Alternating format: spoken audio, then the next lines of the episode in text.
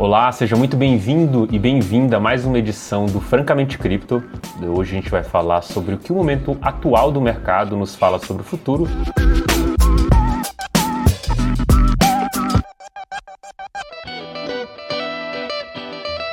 Como você já está acostumado a ouvir aqui, tem meus dois parceiros, o Luca Benedetti e o Rony Schuster. E aí, Rony, beleza? Fala, André. Fala, Luca. Fala, Felipe, beleza? E aí, galera, tranquilos? Como é que foi de fim de semana? Como sempre, o, o Rony já apresenta o convidado antes de mim, mas vou aqui falar de novo. Estamos aqui na presença do Felipe Santana, é, cofundador da Paradigma Education, um grande amigo meu e um grande cara que entende do mercado. Queria dar as boas-vindas a você aqui e pedir para você contar para o pessoal aí quem é Felipe da Paradigma na fila do pão. Boa, pô, prazerzão meu sempre estar aqui trocando essa ideia. Sou um grande admirador do seu trabalho e do MB também. E Felipe na fila do pão é um cara que descobriu criptomoedas aí alguns anos atrás, se apaixonou e trabalha só com isso já faz um tempo.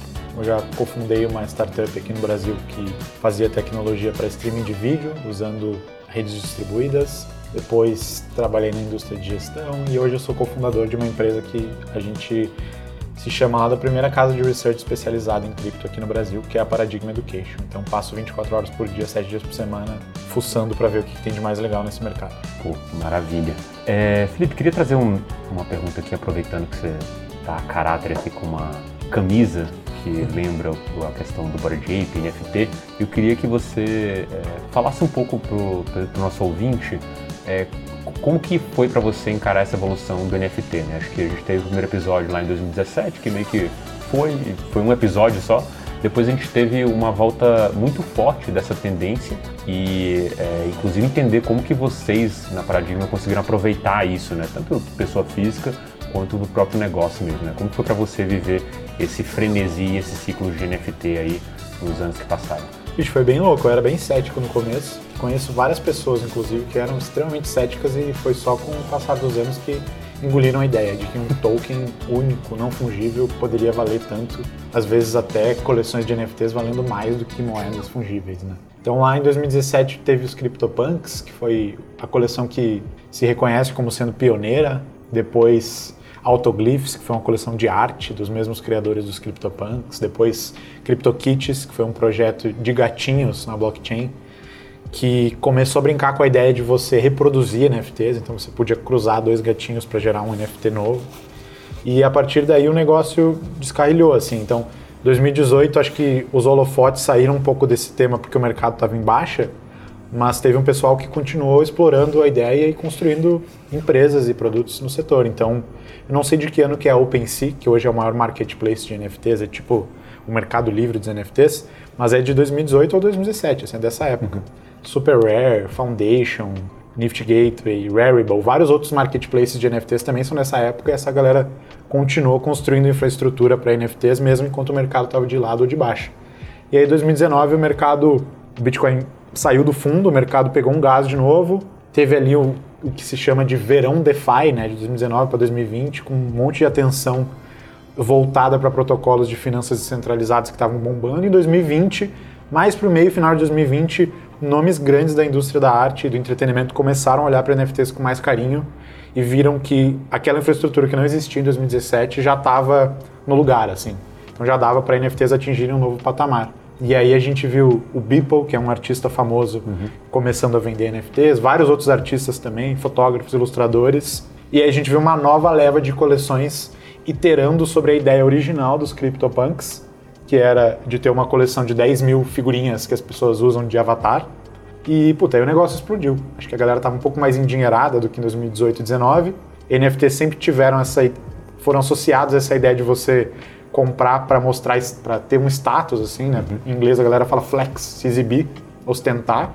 A galera começou a gastar dinheiro, mais gente começou a entrar nesse mercado e, enfim, 2021 foi um frenesi, como você bem falou, com surgimento de coleções que hoje valem bilhões de dólares, inclusive a maior de todas que são os Bored Apes, que hoje acho que são a incumbente, né? Até tomaram um lugar que um dia foi dos CryptoPunks. Eu tenho muita gente que está ouvindo falar sobre NFTs agora, esse ano só, mas é uma ideia que já tem anos, até antes dos CryptoPunks já se experimentava fazer coisas diferentes com NFTs e acho que agora está num patamar de maturação diferente, assim. Cara, eu vou pegar um pouco desse gancho que você falou, né? Você contou uma história um pouco e falando que, na verdade, talvez esse frenesi e esse ciclo agora do, dos NFTs foi construído de alguma forma lá atrás, seja pelas plataformas, seja pelas pessoas que já estavam mergulhados nesse negócio e fazendo alguns testes ou outro, e de repente você tem essa tese andando de maneira mais acelerada, né? É, o, qual que é, aí entrando um pouco no nosso ponto aqui, que é o momento atual do mercado, né, e como que isso pode contar um futuro ou mostrar uma direção, hoje a gente está falando é, basicamente daquelas é, empresas ou projetos que criaram as fundações é, para o mercado de NFT hoje, é, tendo ou criando ali os primeiros caixas, né? Então assim, o cara tem muita grana já, já consegue financiar novos projetos, inclusive continuar captando dinheiro de uma maneira que ele nem precise, simplesmente desenhando ótimos projetos ali para a comunidade é, se engajar. É, o próximo passo, né, talvez um outro ciclo que a gente esteja vendo no futuro e possa acontecer lá na frente, vai ser talvez dessa galera que é, fez muita grana aqui agora, não necessariamente as empresas em si, mas os colecionadores, os degenerados aí de NFT, né? Qual que você acha que pode ser é, a consequência disso é, para o futuro, né? Onde que esse cara vai colocar essa grana? A gente vai ter uma nova onda? Você vai ter é, é mecenas do, do mercado cripto, né? Qual que é a sua visão sobre isso? Cara, mecenas você já tem, né? Louco uhum. você ter usado essa palavra, inclusive, porque tem um monte de perfil no Twitter aí, até gente pseudônima, né, que não mostra cara, que, porra, financia artista do mundo inteiro para fazer NFT por um, um instinto assim que não é puramente financeiro, senão assim, para ganhar dinheiro, né? Tem inclusive grupos que cobrem os custos de criação de NFTs para artistas novos e, enfim, estão interessados em fazer o, o bolo se expandir mais do que em captar mais dinheiro, assim. E como você bem falou, acho que os ciclos de cripto acabam tornando alguns grupos de pessoas muito ricas e essas pessoas reinvestem parte desse dinheiro naquilo que elas enxergam que vai ser a, a próxima onda, a próxima tendência, numa, meio que uma profecia realizável. Né? Então, se todo mundo que está trilhardário com NFT acha que a próxima grande coisa vai ser, sei lá, um RPG de mundo aberto dos Bored Apes, cara, a chance de que isso aconteça é grande porque a galera vai investir dinheiro nisso e vai lapidar essa visão de futuro junto, né? Então, eu não usei esse exemplo à toa. Eu acho que tem muita gente que está investidaça no ecossistema dos Bored Apes e que está interessada em criar jogos que usem NFTs como personagens de uma maneira que já se fala há algum tempo no mercado, mas que ainda não se viu bombar ou viralizar, né? Então a gente já viu alguns jogos de play to earn, jogos que envolvem cripto, desde o X Infinity até joguinhos mais simples que a gente chama de click to earn, né? E eu acho que a gente está caminhando para um momento em que a gente vai começar a ver surgirem os primeiros jogos legais mesmo, viciantes mesmo, envolvendo NFTs e que, pô, tem chance de ser sustentável, porque a galera que está financiando isso pode ter aspirações maiores ou pode estar ganhando dinheiro de outros jeitos que não necessariamente vendendo acesso ao jogo, sabe? Por exemplo, com a apreciação dos NFTs que eles detêm. Então eu acho, eu tô bem ansioso para esse momento em que a gente vai começar a ver o resultado dessa grana toda que está sendo despejada em projetos de jogos, assim, porque vende-se NFTs, levanta-se dinheiro, mas e aí, né? Onde é que estão esses joguinhos viciantes? A gente falava de RuneScape, de Tibia antes, né? Cadê o RuneScape em que eu possa levar meus itens para outro jogo? Uhum. É, isso, é nisso que eu tô de olho, assim, e empolgado quando se trata desse tema hoje. É, só queria emendar numa pergunta, né? Acho que hoje quando a gente fala de NFT, acho que está muito atrelado a colecionável, está muito atrelado a jogo, a essas coisas, né? Arte. É, eu queria entender assim da sua visão, é, o que, que a gente pode ver de outros usos para NFT no futuro, né? Acho que a tecnologia como, em si, né, ela, ela permite que a gente tenha diversos usos, não só de colecionáveis, não só é, de infraestrutura para games e essas coisas. É, queria entender se você vê também o mercado andando para esse lado. Cara, eu acho que a gente não começou a explorar nem a superfície ainda. E acho que é muito difícil antever com. Tipo, fazer alguma previsão que possa ser útil aqui. Eu faço, gosto de fazer uma analogia com, com a disrupção que o MP3 gerou na indústria da música. Então, para mim, o NFT é um formato de arquivo novo. É um formato que é muito bom em comprimir valor. Assim como o MP3 lá atrás foi um formato novo que comprimia a música de um jeito que não se fazia antes. Que que para que, que o MP3 era usado no começo? Música, piratear música e passar música online entre amigos ou nos LimeWire da vida, nos torrent da vida. Mas o que, que o MP3 mudou societalmente, assim, culturalmente, ou quais, foram, quais são as aplicações que o MP3 tem hoje? Puta, é uma pergunta que até soa meio boba, assim, o MP3 está em tudo que é lugar. O que a gente está falando aqui vai virar um MP3 depois e vai, vai ser subido lá no podcast. A iPod não teria existido se não tivesse inventado o MP3. Talvez a Apple não tivesse prosperado tanto e eu não tivesse aqui com o iPhone hoje. Então, tipo, as consequências de segunda ordem são, são meio que imprevisíveis. O que eu acho que é importante gente se atentar e que acho que é a grande mudança, assim, é que a gente tem um formato nativamente digital para se levar valor de um ecossistema para o outro que independe da plataforma em que esse, esse, esse arquivo está sendo usado, né? Então, putz, você pode ostentar o seu NFT no Instagram, você pode ostentar o seu NFT no Twitter, usar de repente num jogo, e nenhuma dessas plataformas é dona daquele arquivo, é um arquivo que te pertence, né? É verdadeiramente seu. Então, lá no futuro, tentando antever feitos de segunda ordem, meu, a minha intuição diz que a gente vai ter franquias, marcas, tipo os Bored Apes, cada vez mais descentralizadas, vai ter uma dinâmica de criação de mundos, de livros, de jogos, de filmes, de séries, cada vez menos de cima para baixo, dos grandes estúdios para o povo e cada vez mais de baixo para cima, da galera que é dona dos NFTs se sentir incentivada a fazer um filme sobre os Bored Apes, um jogo sobre os Bored Apes, um livro sobre os Bored Apes e por aí vai. Esse tipo de coisa já está acontecendo. Então acho que no futuro a, a, direção na qual a gente está caminhando é essa, assim, menos intermediários na criação de narrativas e franquias e marcas globais de entretenimento. Você falou LimeWire aí, baixou até um vírus aqui no meu. Isso era clássico esse aí. Nunca usei esse LimeWire. Quer dizer, eu usei e depois descobri qual que era o modelo de negócio deles. É baixar, é você baixar vírus no seu PC. Aí, é, o preço que pagar, né? É, então. Fiquei com cinco, 50 taskbar no seu Não. internet explorer. Né? Mas agora tem token, né, no LimeWire. Vão lançar token. Vão lançar token? Não, é novo modelo. É a mesma coisa que todo mundo entrando na internet, né? Agora eu vou lá, vou lançar um token. De... Acho que o BitTorrent fez isso, né? BitTorrent fez, é verdade. Fez isso. Fez né? e o e Justin Sun comprou. Uhum. Comprou, né? É, foi o Justin Sun do, da Tron que fez, na verdade, né? Mas, ah, ele comprou o direito? pra fazer. Entendi. Sketch pra caramba. Nossa, né? é esquisito. sempre. Cara, eu queria te perguntar uma coisa. Assim, a gente estuda muito teses, né, de que a gente vai ter um grande descorrelacionamento no mercado cripto, né, os próprios segmentos do mercado entre si. Eu queria saber a sua opinião de qual segmento que você acha que vai liderar isso e talvez até quando você acha que isso vai acontecer, se vai ser segmento de NFT, se vai ser DeFi, o que, que você acha sobre isso? Cara, já tá rolando, eu acho. Esse ano, se você pegar o índice aí dos 100, 100 maiores coleções de NFTs ou 500 maiores, você vai ver que o índice deve estar tá eu vi esses dias, o índice das 100 maiores das 500 maiores. Deve estar tá caindo uns 2, 3% em 2022, sendo que o mercado como um todo está caindo bem mais do que isso. Uhum. Se você for para altcoins, está caindo bem mais do que isso. Para alguns outros setores, tipo o próprio DeFi, está caindo bem mais até do que a média do mercado, o beta do mercado. Uhum. Então acho que já está rolando. Acho que acho que essa descorrelação vai ser cada vez maior, a gente vai ter uma dispersão de retornos cada vez maior.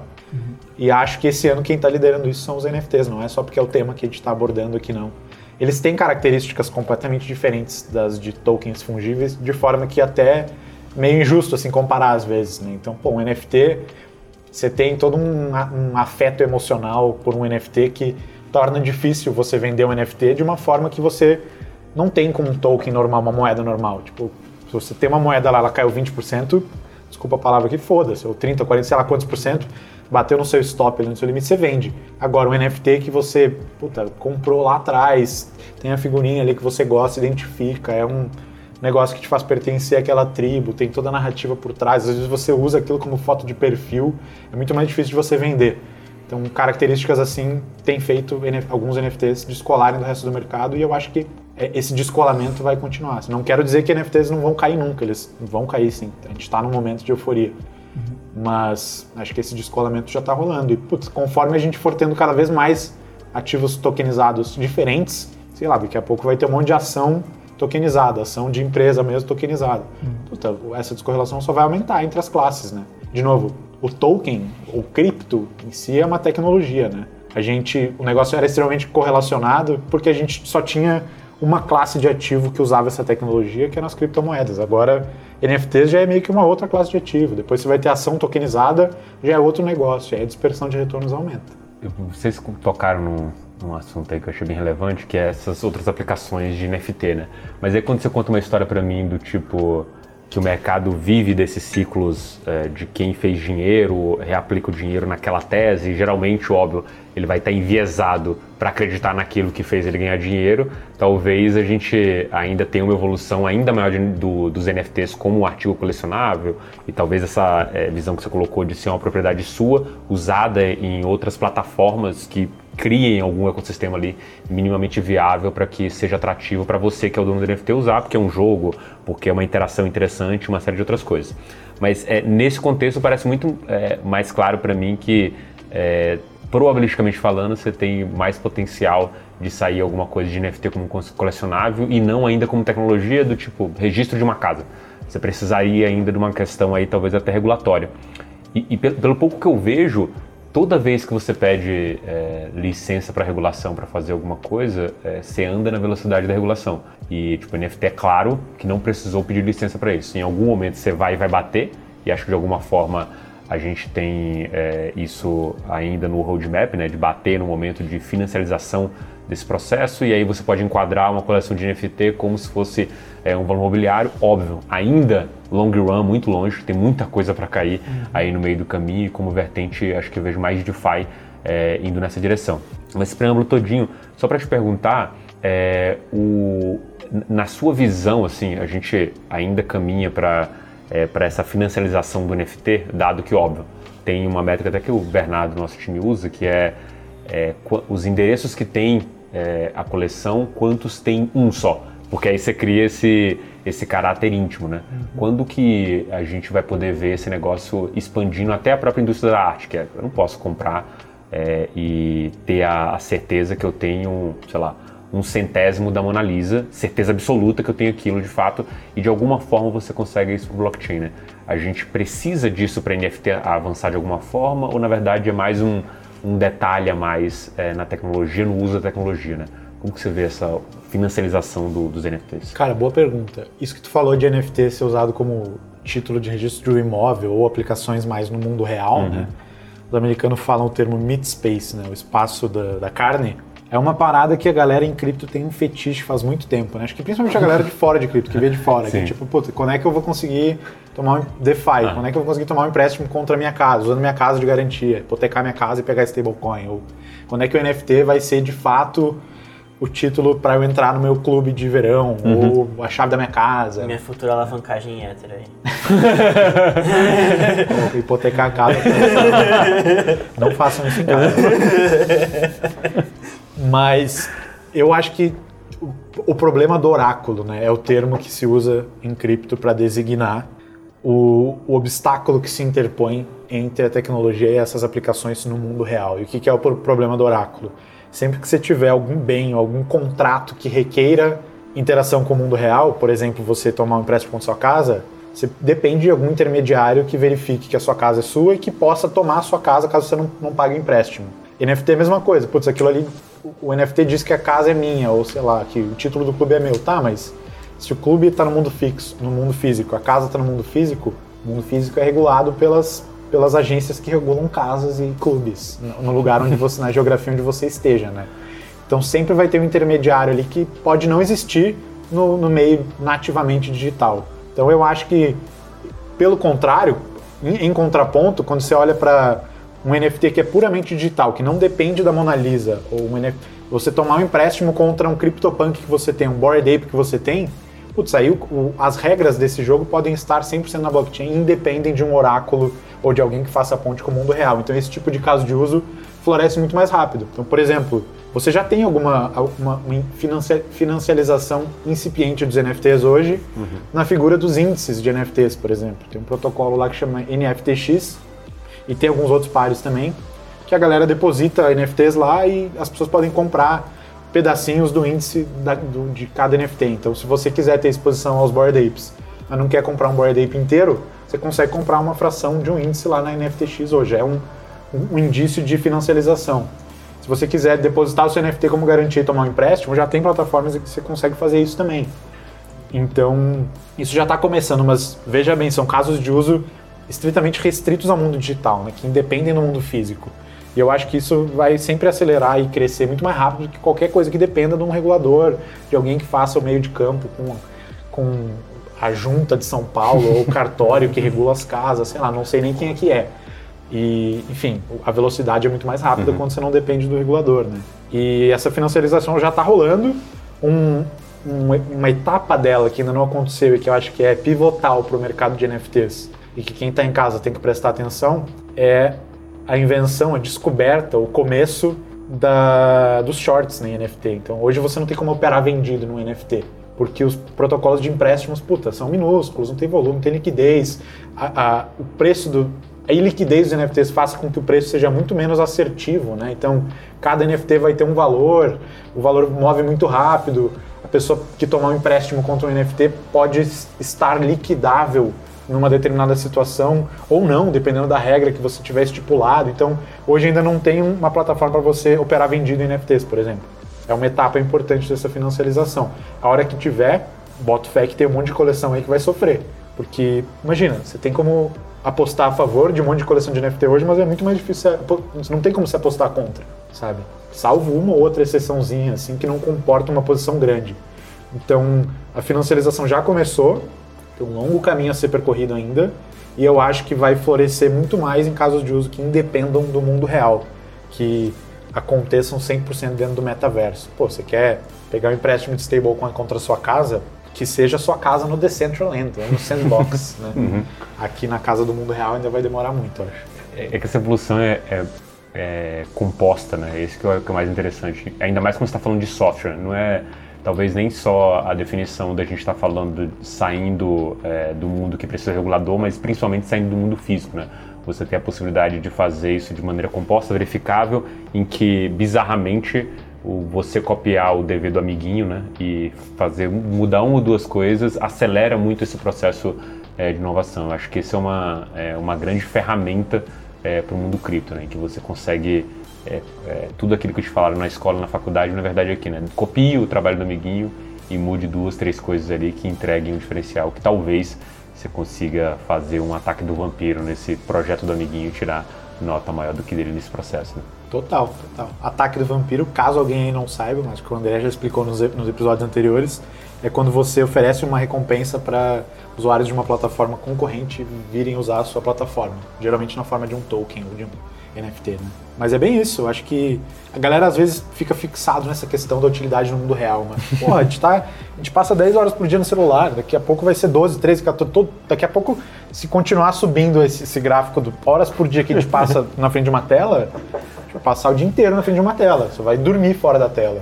E depois da tela vai ser o chipzinho na cabeça, e depois você extrapola isso décadas lá na frente, cara, a sua casa no Decentraland, no Sandbox, vai valer mais que a sua casa na vida real. Assim como o Bored Ape da galera já vale mais do que muita gente tem uma, mais do que a metade do seu patrimônio no Bored Ape, tá ligado? Então isso aí é reversível. É, acho que pensando nesse sentido, né, a gente está digitalizando cada vez mais o mundo, né? Se a gente pensa que até dentro da própria empresa, é, para quem é ouvinte não sabe, o mercado Bitcoin hoje tem mais de 700 é, empregados, né? Mais de 700 pessoas que trabalham aqui com a gente. É, e hoje, entrando no escritório, a primeira coisa que, que você comentou foi: pô, que escritório vazio, não tem ninguém aqui. então é justamente por isso, né? As pessoas estão todas trabalhando de casa, através da internet, o trabalho ficou digitalizado. E a ideia é que você vai digitalizando cada vez mais coisas. Né? Daqui a pouco o lazer é digitalizado, já é, certo, já é parcialmente digitalizado. Tem muita gente que é, o lazer dela é jogar um joguinho ali no computador, etc. É, e, e, e, a ideia é caminhar para esse mundo, né? Caminhar para esse mundo em que as pessoas vivem muito mais no digital do que no real. E aí vira um episódio de Black Mirror em que você faz o upload da consciência num servidor e vive para sempre em Decentraland ou, ou no Sandbox é, com seu avatar de board aí. Total, total. Aí a, a luta ou a, um dos grandes vetores de evolução no mercado hoje é tentar fazer com que esse Decentraland, Sandbox, chamem como for, seja de fato descentralizado, né? Senão você vai ter que fazer o upload da sua consciência lá no servidor do Zuckerberg, aí fudeu, né? e ele vai poder te desligar também. Ele vai poder te desligar, vai poder te transformar num coelho, sei lá. aí nos termos e condições, né? Essa consciência é minha, né? Vai valer aquela frase lá do Mortal Kombat, né? Sua alma é minha, né? É, então. Na hora que você dá os termos e condições. Exatamente. É. É, eu vou... É, assim, a gente estava... Vocês estavam... A gente começou ali, provavelmente, o podcast em 2025, eu acho, pelo que vocês começaram a botar. Foi crescendo ali, acho que a gente já está mais ou menos aqui em 2250. Vou voltar um pouco para trás aqui para a gente falar é, um pouco do, do dia a dia, né? O que é, de fato importa hoje. E para mim, uma, é, uma das coisas que tal, tenha chamado bastante atenção, e é óbvio naquela narrativa do que o mercado tradicional fala, talvez até um pouco daquela ideia de é, a, a, tara por ter alguma aplicação é, do mundo real. É, a gente vê muito o pessoal comentando sobre essa correlação que está tendo o Bitcoin com as ações ali de Nasdaq e ações de risco de modo geral de tecnologia, né? Isso já teve alguns capítulos é, ano passado e vez ou outra acontece essa associação. Né? Quanto mais isso acontece, mais é, a narrativa de que temos um ativo é, descorrelacionado com o mercado fica forte. Né? Então, para que, que eu vou ter Bitcoin se o principal dever dele, dado o histórico ali de, de uma década, era ser descorrelacionado e agora eu compro isso, eu compro o Google, eu compro uma Apple da vida e talvez no, no agregado, pelo menos na narrativa que eu estou construindo na minha cabeça, eu tenho um resultado melhor. Você acha que isso aqui é, é, essa correlação com ações de, de risco, ele joga contra a tese ou na verdade é só um, um devaneio do mercado que logo logo vai se provar errado, como se provou outras tantas é, aproximações do Bitcoin com outros ativos ao longo do tempo e na verdade a gente está tratando de algo totalmente novo? Cara, eu acho que joga contra a tese sim. Difícil falar que não, né? Você olha lá o Bitcoin correlacionadaço com a Nasdaq, S&P e outras classes de ativos risk on, né? Ativos de risco. Se é correlacionado e a tese de que se está comprando porque é descorrelacionado, então joga contra a tese sim. Acho que essa não é a única tese que embasa uma alocação em Bitcoin, né? Uhum. Então tem a tese do ativo inconfiscável, resistente à censura, tem a tese da escassez, de que apesar de correlações de curto prazo, ou dependendo da janela que você pegar, no longo prazo o Bitcoin é escasso, nunca vai ter mais que 21 milhões e todos os outros ativos do mundo são imprimíveis ou mineráveis à torta e à direito. Então, essa, essa parada da correlação, ela sim, acho que joga contra a tese da descorrelação, mas não é a única tese pela qual as pessoas alocam capital a, a cripto. Né? Falando de Bitcoin, aí você vai falar de cripto, puta, aí o, o, o, leque, né, o espectro é ainda mais amplo. Então, que nem a gente estava falando de correlação entre NFTs e altcoins e o Bitcoin, né?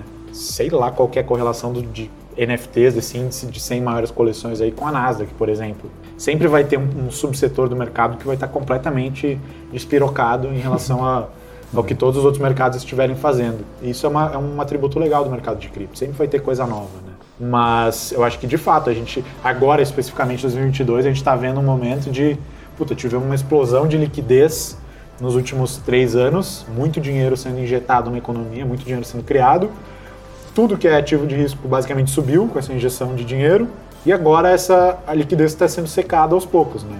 Juros subindo, galera imprimindo menos dinheiro. Dê a isso um nome no jargão economês que você quiser, né? Quantitative tightening ou whatever, o que quer que seja. Mas o que isso significa é que vai sobrar menos dinheiro para as pessoas alocarem em ativos de risco. Isso vai provavelmente derrubar ações de tecnologia, ações como um todo e o Bitcoin e cripto também. Junta isso o fato de que no ciclo de cripto, no ciclo do halving do Bitcoin, a gente está num momento de, de lateralização e baixa, eu acho que não vai ser o melhor dos já não está sendo o melhor dos anos para o Bitcoin para cripto em termos de retorno. Né? Mas aí, graças ao fato de que a gente tem cada vez mais subsetores dentro desse mercado, ainda continuam tendo várias, várias frentes interessantes para se investir, para se estudar, fora o fato de que, de novo, Bitcoin é escasso, cripto veio para ficar, a tendência é geracional na hora que acabar o período de lateralização e queda, vai voltar a subir, sabe?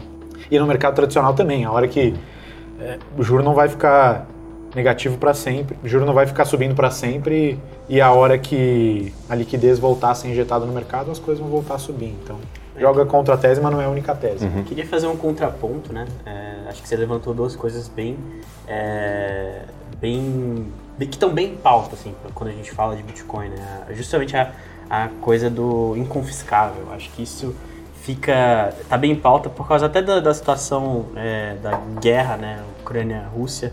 É, a gente teve o, o, Banco Central americano, o Banco Central europeu confiscando ativos aí da Rússia, né, congelaram é, várias reservas internacionais que a Rússia tinha em dólares, em euros.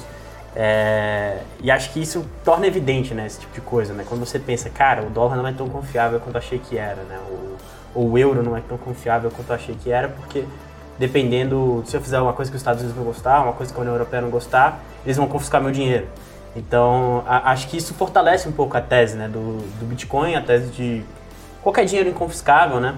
É, e eu acho que, de repente, é uma coisa que as, que as pessoas estão olhando para isso, né? Acho que é, quando você tem isso acontecendo, você coloca muito em xeque a confiabilidade da moeda fiat em geral.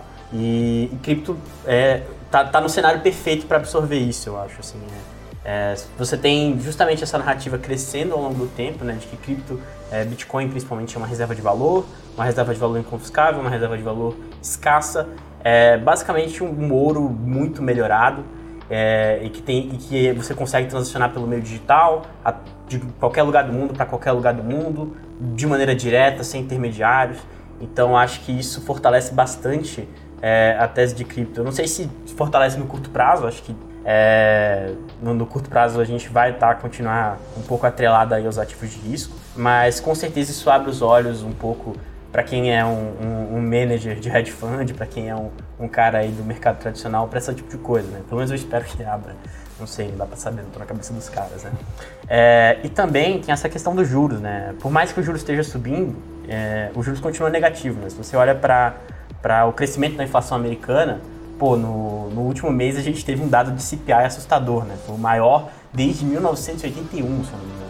Então, então a gente está décadas e décadas, num patamar de inflação de décadas atrás, num momento muito complicado é, da economia americana, etc. É, e, e não acho que o bonde americano vai ter juros reais tão cedo.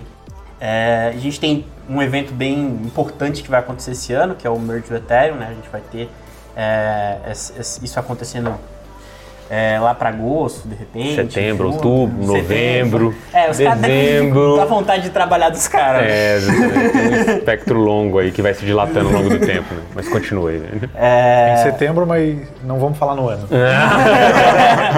Boa. É, e, e, eu vejo, por exemplo, o yield do Ether vai ser maior do que o yield do, do bond americano, com certeza, disso eu não tenho dúvida. As pessoas estimam 8% ali de yield anual é, no Ether. Você não acha que esse tipo de coisa também é uma, é uma, uma coisa que chama atenção para quem está nesses ativos de, de risco e olha para essas outras, esses outros diferenciais que você não vai ter no mercado tradicional? Acho que é um ótimo ponto, um ótimo ponto. A galera eterina fala bastante dessa narrativa, né? Mas, como, como, você bem falou, um, juros abaixo da inflação significa que se você emprestar dinheiro para o governo, você vai perder dinheiro nominalmente, é perda, famosa perda fixa, né? Isso não vai mudar tão cedo. Uhum. E aí quando você olha para o Ether, que vai migrar para o modelo de Proof of Stake, que você vai conseguir travar os seus Ethers em troca de um retorno de sei lá quantos por cento ao ano, eu acho que isso vai fazer com que alguns alocadores institucionais e grandes olhem com mais carinho para o Ether sim. Eu não acho que a mudança é tão grande assim como alguns eterinos propagandeiam e querem passar a mensagem. Por quê? Porque já tem como você obter yield em vários ativos sem que eles necessariamente sigam um modelo de proof of stake. Você consegue emprestar até seus bitcoins se você quiser e rentabilizar ali né, em várias plataformas ou de forma descentralizada consegue emprestar seus Ether já e rentabilizar. E aí a, a, grande diferença é que esse yield vai vir do protocolo, né? vai vir a nível de protocolo. Se isso vai mudar completamente a natureza do Ether, bicho, eu acho que essa altura do campeonato o merge, essa migração para esse esquema novo do Ether estando tão próximo, em teoria, eu acharia que essa galera já ia ter meio que acordado, assim. Tem essa discussão, o merge está priced in, já está uhum. precificado, já está no preço, ou a galera ainda não acordou, né? Porra, essa altura do campeonato, na minha cabeça, já era para estar tá precificado, mas o mercado é, é burrão, né? não é eficiente, a gente sabe disso, a gente vê uhum. exemplos disso todo dia.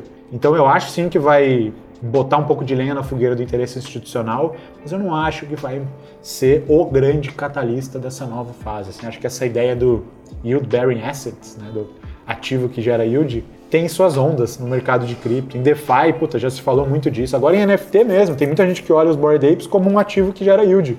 Porque você tem um Bored Ape, aí você ganha um drop de um cachorrinho, um drop de uma uhum. poção que vira um macaco montante, ganha um drop dos, da moeda dos apes, tem vários NFTs que já são meio que vistos como yield bearing assets. Claro que o hedge fund gigantesco lá não vai ficar comprando Bored Ape, né? Mas por outro lado, eu também acho que o hedge fund gigantesco não vai alocar em Ether em vez de alocar em Bitcoin só porque o Ether agora está dando 6, 7% ao ano, sabe? Eu acho que esse tipo de, de alocador valoriza mais a inconfiscabilidade, a descentralização e a ausência de liderança do Bitcoin do que um yield de sei lá quantos por cento ao ano. Bom, é, até puxar um pouco dessa pergunta aí que o, que o Luca colocou, porque na, na última edição a gente trouxe o Adriano Ferri aqui e ele é, defendeu exatamente é, esse ponto que o Luca trouxe, né, sobre essa questão é, do yield, o quanto atrairia o, o pessoal e o quanto teria uma questão prática de não emissão mesmo do, é, de novos Ethers, né?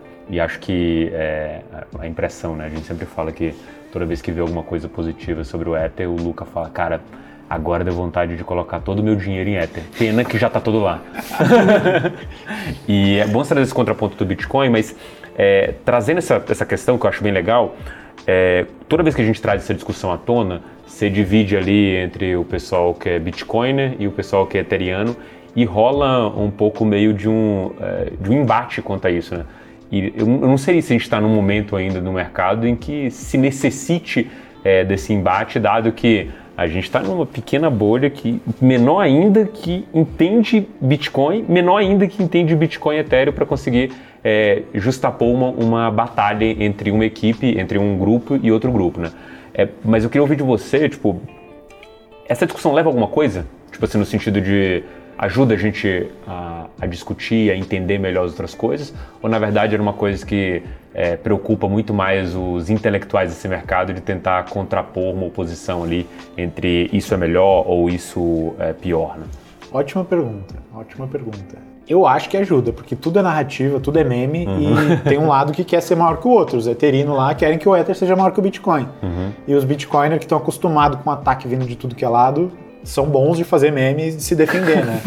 então eu acho que, primeiro, é natural essa, essa parada meio tribal e, segundo, eu acho que pô, se você olhar para o Bitcoin lá no, no topo, incontestado do ranking de moedas, é difícil você. Talvez os maximalistas me, me xinguem por falar isso, mas boa parte desse valor também tem uma origem meio memética, né? Uhum. Tipo, o consenso social ali de que nunca vai passar de 21 milhões e várias outras das histórias que circulam o Bitcoin, até o mito do Satoshi uhum. Nakamoto, pô, é um meme. Uhum. Sim. Então, discutir e ter essa batalha de narrativa, acho que leva alguma coisa assim, sabe? Acho que é onde o mercado se digladia antes de chegar no livro de ordem e no preço, assim. Mas eu penso, voltando à questão do yield, que, por exemplo, vou dar um exemplo prático, que eu acho que o Ethereum mudar para Proof of Stake, eu acho que o, o, investidor grandão lá vai se sentir mais seduzido pela narrativa de que agora o Ethereum é verde e todo o apoio de todos os lobbies ambientalistas ao redor do mundo que vão abraçar o Ether por causa disso, do que pelos, sei lá quantos por cento de yield que o Ethereum vai ter, sabe? Eu acho que isso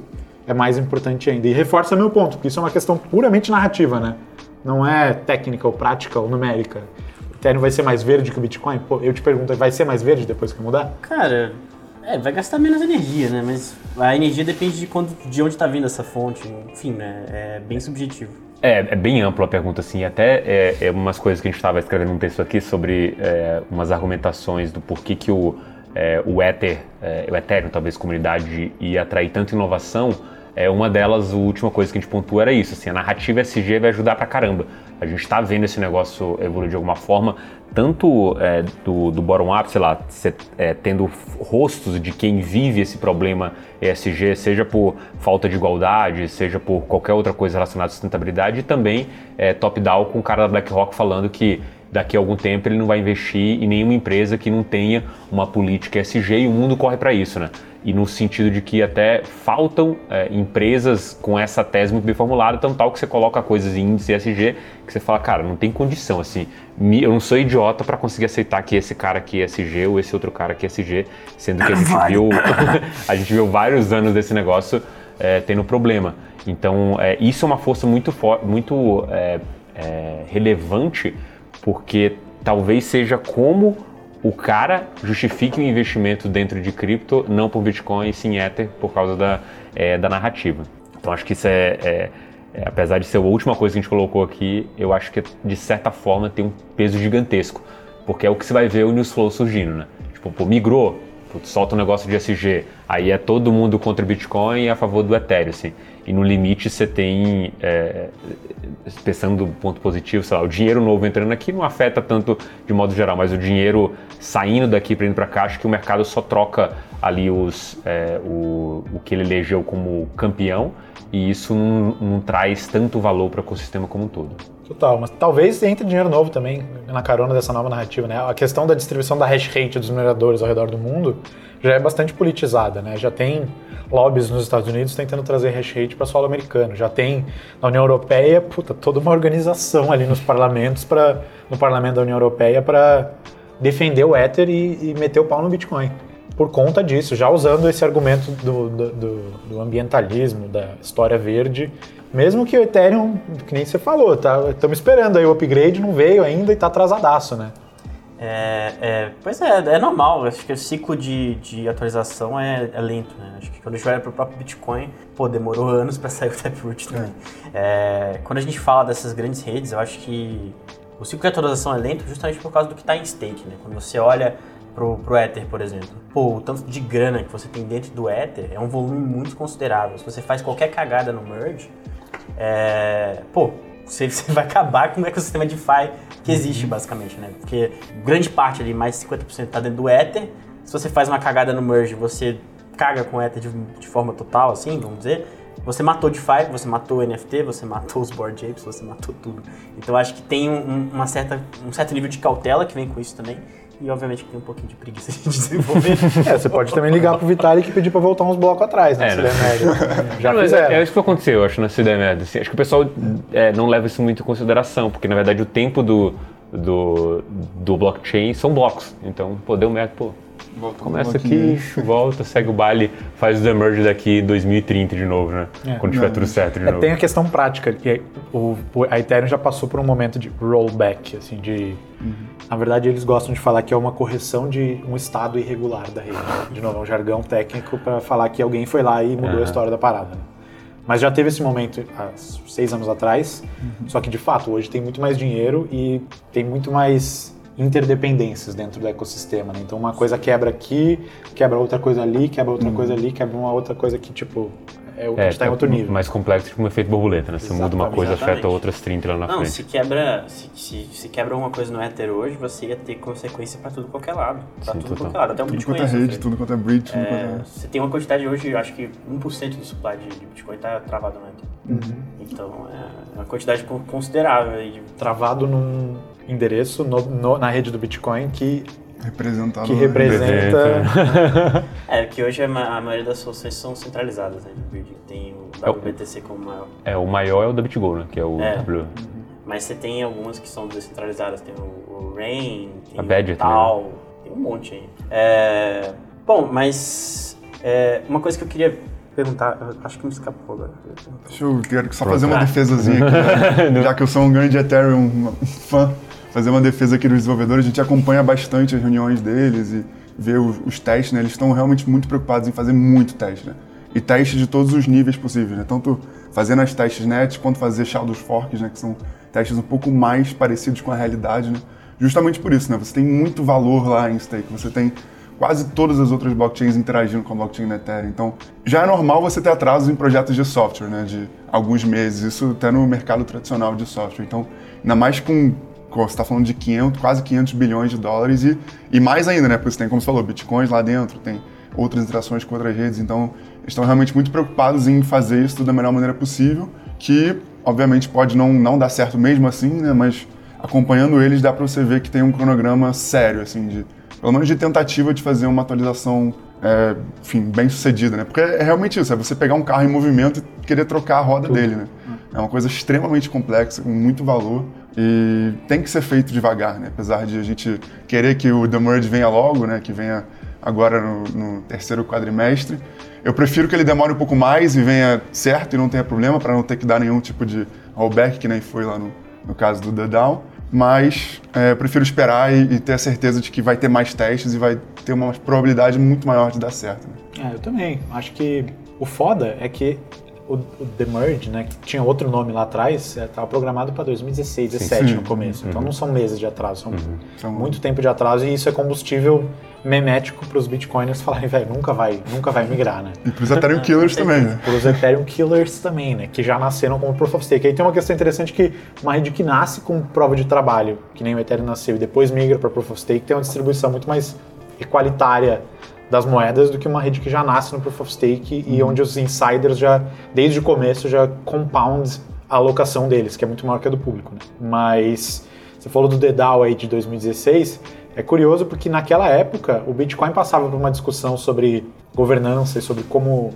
incrementar a rede, o protocolo com novos upgrades. E o DDAO da Ethereum, o acidente que rolou na Ethereum, quem não souber o que foi, pesquisa aí depois DAO, DDAO, DAO serviu de combustível para os bitcoiners que na época eram contra a, a- a mudança que estava se fazendo no lobby lá, para eles falarem, ó, galera, não importa que vocês tenham todas as exchanges, todos os mineradores aí on board para fazer essa mudança, que também teve vários nomes ao longo do tempo. Olha o que aconteceu aqui na outra rede, que pô, é mais nova que o Bitcoin, tinha muito menos dinheiro que o Bitcoin, ainda tem hoje, mas na época muito menos. E olha o tamanho da cagada que deu ali quando os caras tentaram puta, inventar um contrato um pouquinho diferente, porque a linguagem deles é mais expressiva. Então, é um jogo de. A gente tava falando de narrativa e de meme, né? Puta, é toma lá da cá direto. Então, certamente, o Ethe- os, os líderes da Ethereum têm um pouco de receio, de cautela, muita cautela para não perder o posto de segunda maior moeda, porque uma cagada catastrófica pode fazer uma Solana da vida passar o Ethereum. Do outro lado, é difícil você imaginar uma catástrofe desse tamanho no Bitcoin que faça com que outra moeda passe ele. É, é, Até porque o o design do Bitcoin é muito mais simples, né? Eu acho que o que o Bitcoin tenta alcançar é um, um- um objetivo muito mais tranquilo, muito mais de boa do que um, um- um objetivo de um Ethereum ou de uma plataforma de contrato inteligente. né? É simples e robusto, né? Acho que tipo, meio que vai um ataque, um, explodir uma bomba nuclear no, no mundo, vai sobrar Bitcoin barata, né? Tipo, uma parada assim, né? Tipo, Tem mais chance de sobrar esse cara do que qualquer outro organismo mais complexo, né? Exatamente. É porque ele é especializado, né? Sim. É, bom, mas vou, vou fazer o comentário que eu queria fazer, né? É, um- um- eu gosto bastante do, do podcast do Bankless, né? É, um dia, um tempo atrás eles trouxeram um cara que ele é um dos, um, um dos caras do desenvolvimento da Celestia, né? Que é um blockchain que está saindo agora. É, e ele falou uma coisa que eu acho muito legal, que é o seguinte, o, o tribalismo que a gente tem em, em cripto, né? É, você tem os Ethereum Maxes, você tem os Bitcoin Maxes, você tem até Solana Max Terra Max etc. É, ele vem muito da natureza monolítica que a gente tem em toda blockchain. Né? Uma blockchain ela é um ecossistema fechado, em teoria. Você não tem uma blockchain que tem um design aberto, né? Você não consegue, é, por exemplo, fazer elas conversarem é, por dentro mesmo, né? Você consegue fazer ela conversar dentro do próprio ecossistema, quando você tem, sei lá, Polkadot, é, Cosmos, mas você não tem uma que converse integralmente com todas as outras de maneira nativa, etc. E, e isso que causa o tribalismo, né? Quando você tem essa coisa separada, a blockchain ela é um, um ente separado, né? Ela- tem começo, meio e, e- e as regras definidas ali dentro que não conversam com as regras definidas da outra blockchain e por aí vai. É, e, e o que ele levanta é que, e um dos problemas que a, que a própria Celestia quer, quer resolver, né? É justamente é, essa ideia de você ter mais flexibilidade no desenvolvimento. Né? Você consegue, por exemplo, em- em- é, integrar uma rede, sei lá, Proof of Work, que em vez de usar uma rede, é, uma, uma máquina virtual EVM, usa a máquina virtual da Solana, mas tem um design que ela é, na verdade, um roll-up do Ethereum, etc. É, queria saber de você, assim, se você acha, se você concorda com esse, com esse tipo de pensamento de que o, o tribalismo vem disso, ou se você acha que o tribalismo vem muito mais de uma questão de, de você, é, enfim, alinhamento ideológico, etc. Com todo respeito a você e ao moço da Celeste, eu discordo e acho tudo isso uma grande baboseira. Porque tribalismo é uma parada humana e vai acontecer, seja com NFT, com moeda, com time de futebol, com o que quer que seja, time de esportes, a gente estava falando antes. E o que esse moço está fazendo é o que todos fazem no mercado, que é vender a sua bag, né? Vender as suas as suas posses. Então ele trabalha na Celeste, ele vai ter uma alocação de token da Celeste e ele está interessado em memetizar a narrativa de que a Celeste pode ajudar a comunidade a alcançar a paz? Nas suas palavras. aí. Nada, Eu acho que nada mais ideológico que isso. nada né? mais Ideológico, bonito, nada mais. pô.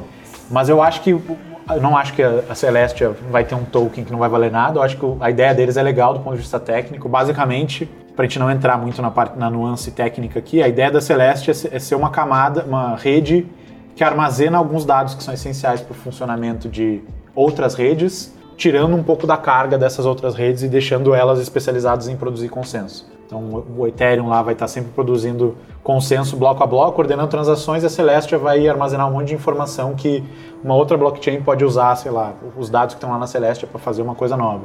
Mas isso não significa que hoje você não consiga, você não tenha modularidade, né? Você não, a gente falou antes de bridges, de pontes entre blockchains, de Bitcoin sendo travado aqui, emitido ali.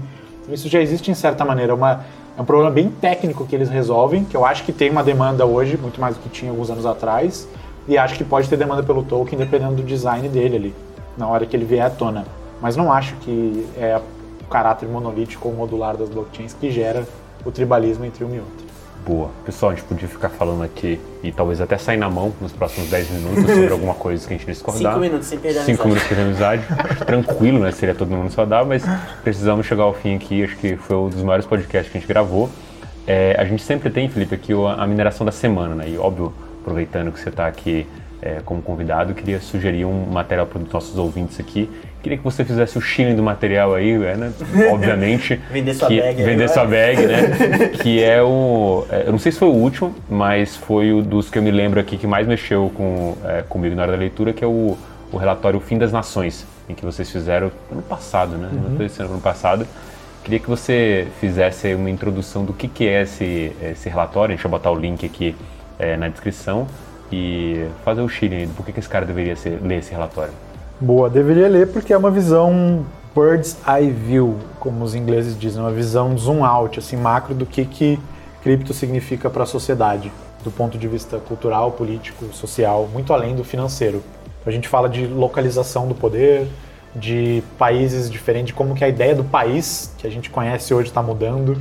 É, uma- é uma- é um texto muito mais geopolítico assim, cultural do que financeiro em si e vai abrir muito sua cabeça se você ler. Então sugiro que leia é totalmente grátis. Mas saiu um novo hoje que a gente publicou lá bem legal sobre os Bored Apes, que é um relatório só sobre a estratégia dos Bored Apes. assim. Então quem está pensando em fazer coleção de NFT, ou quem gosta de investir ou tradear NFT, vale muito a pena ler esse também. Depois eu passo o link que vocês deixam aí na- na- na descrição também Perfeito.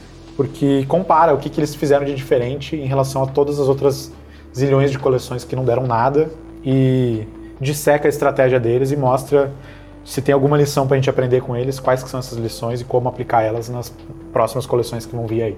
Esse material tá bem legal também. É, eu só queria comentar que o Twitter de vocês é sensacional também. Boa. O, o que vocês tweetam é do caramba, assim. Sempre, sempre curto tudo porque eu acho do caralho as analogias, assim.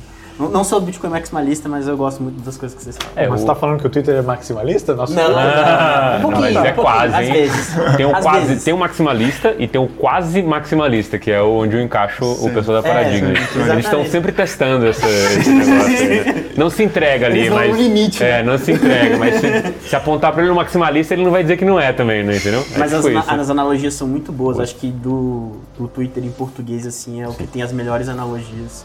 É, eu, eu não lembro o, o handle agora. Paradigma Edu. Paradigma Edu. Bom pra caramba, quem estiver ouvindo, dá uma seguida lá, que os caras fazem as analogias do caralho. Obrigado, de coração. Boa. Maravilha, então. Estamos encerrando aqui o maior, maior edição do Francamente Cripto. Obrigado aí, é, tanto o Luca, o Rony e o Felipe. E a gente se ouve aí na próxima. Valeu, pessoal.